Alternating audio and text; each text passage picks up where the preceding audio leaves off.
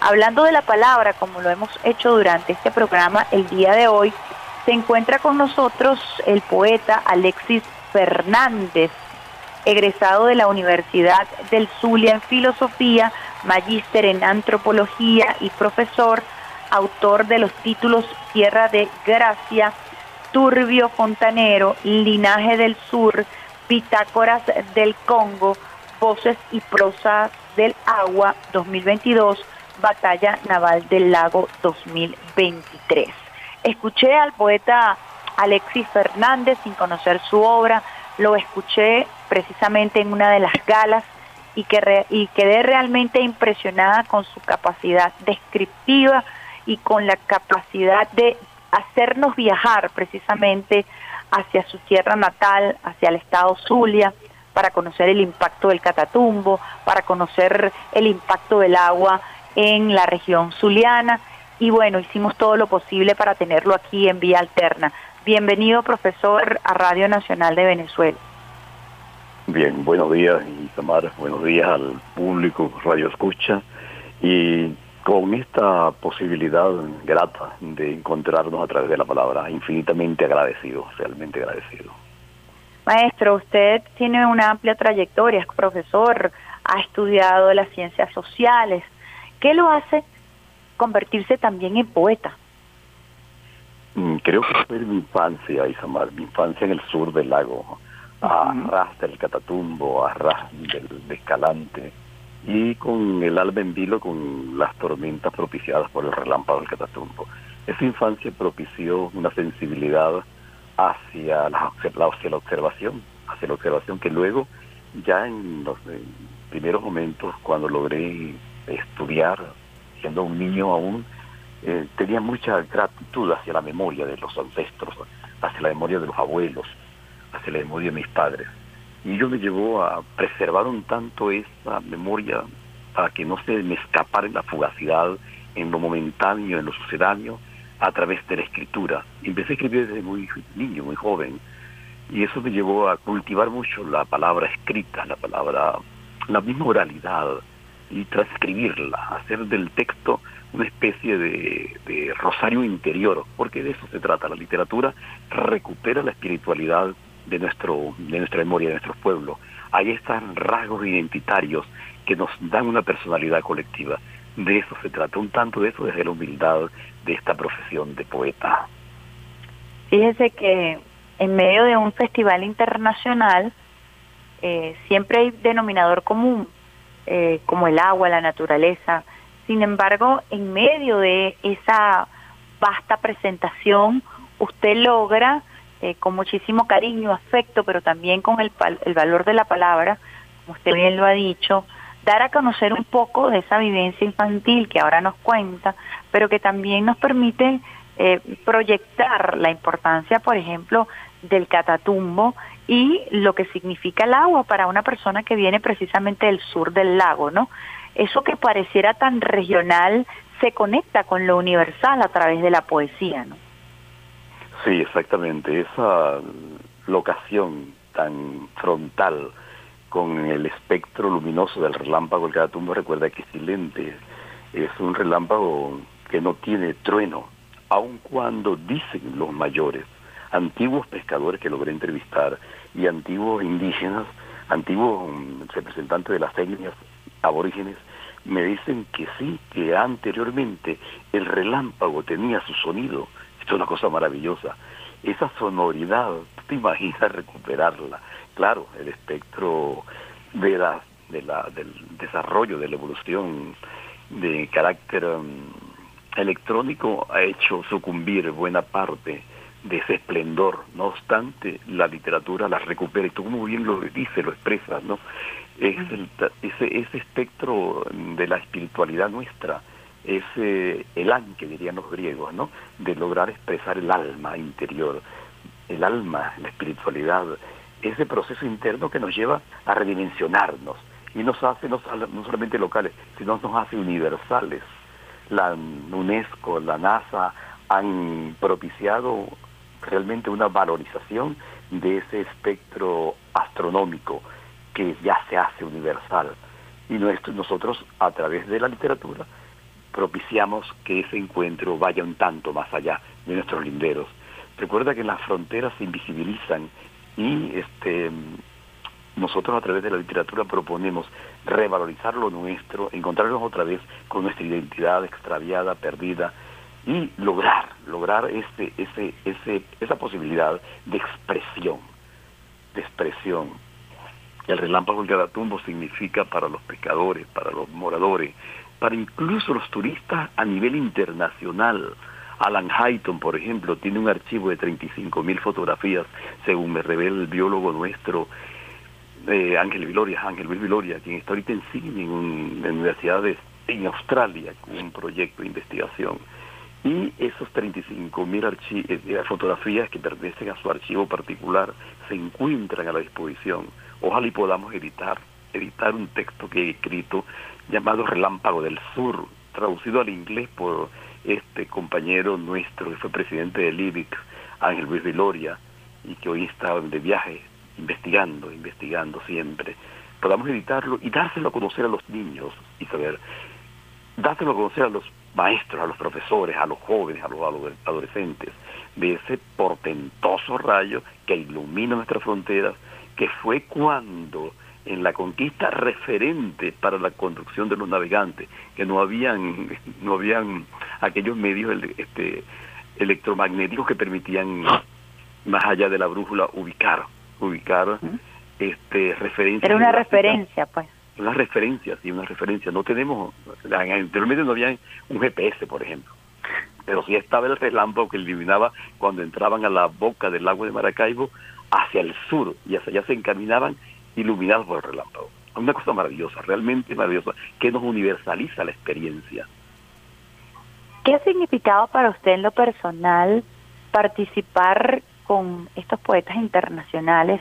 Ahora le hago esta pregunta ya como, como parte del foro y como también escucha, ¿no? Porque usted tuvo la oportunidad de hablar de su tierra, tuvo la oportunidad de expresarlo de una manera tan sentida y tan conmovedora, porque es la visión de ese niño que usted hoy nos habla, una visión que se ha madurado, pero que también mantiene su identidad, eh, esa afectividad originaria de, del niño que se asombró y que del niño que quiso también eh, preservar el legado de sus abuelos, ¿no? Los abuelos también han estado muy presentes en, en, en lo que hemos escuchado. ¿Qué ha significado para usted escuchar a otros poetas yo decía que incluso cuando no entendemos su idioma, podemos entender la cadencia de su palabra, ¿verdad? Eh, la danza de su palabra.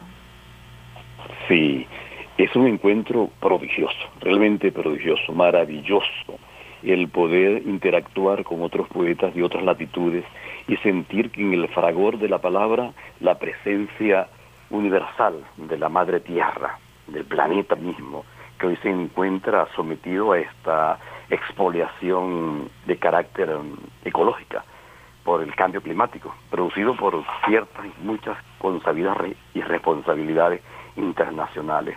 Nosotros sentimos que encontrarnos ya es un prodigio, escucharnos es otro tanto, y escuchar poetas de la, del calibre, por ejemplo, de um,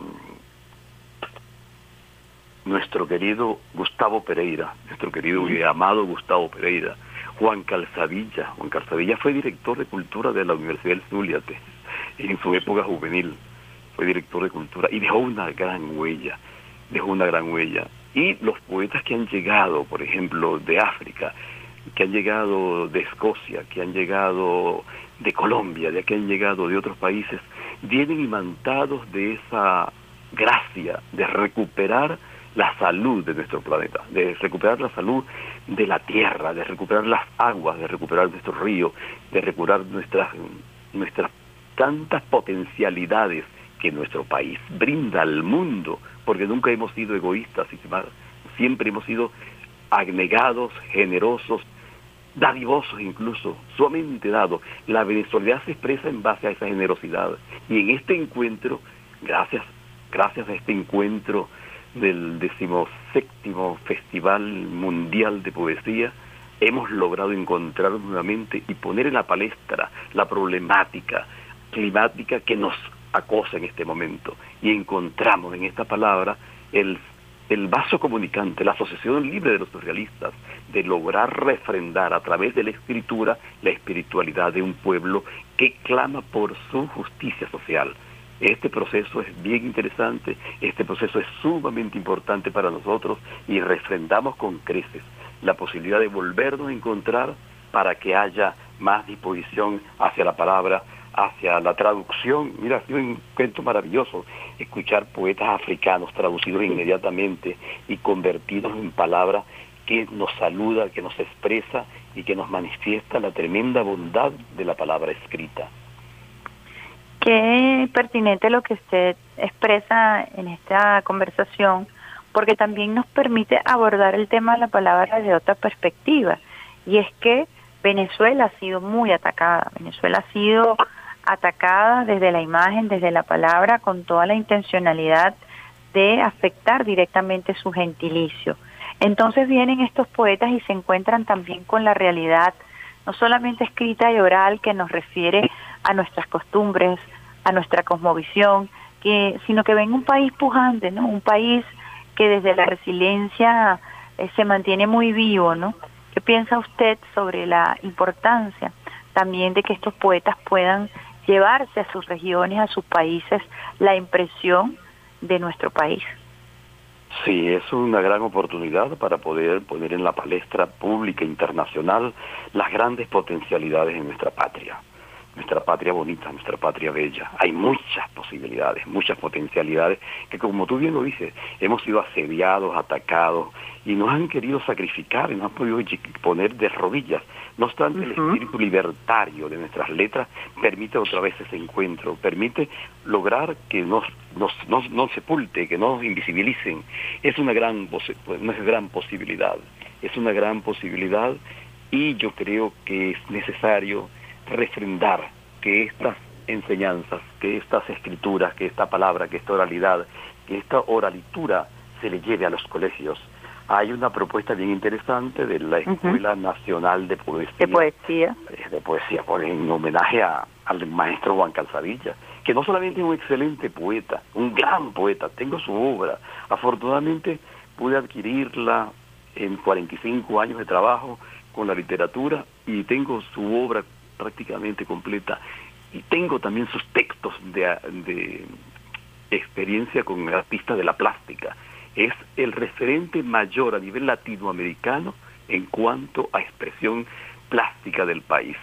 Los artistas de la plástica sienten que lo hay y que quien dio a conocer buena parte de nuestros artistas mm, gráficos, de la gráfica, de la plástica, los artistas de la pintura ha sido Juan Casadilla un maestro, un verdadero maestro, que ya a sus 93 años, con una gran lucidez, se incorpora a estos talleres donde los jóvenes, los adolescentes reciben esta sabiduría acumulada que posee nuestro querido Juan Calzadilla.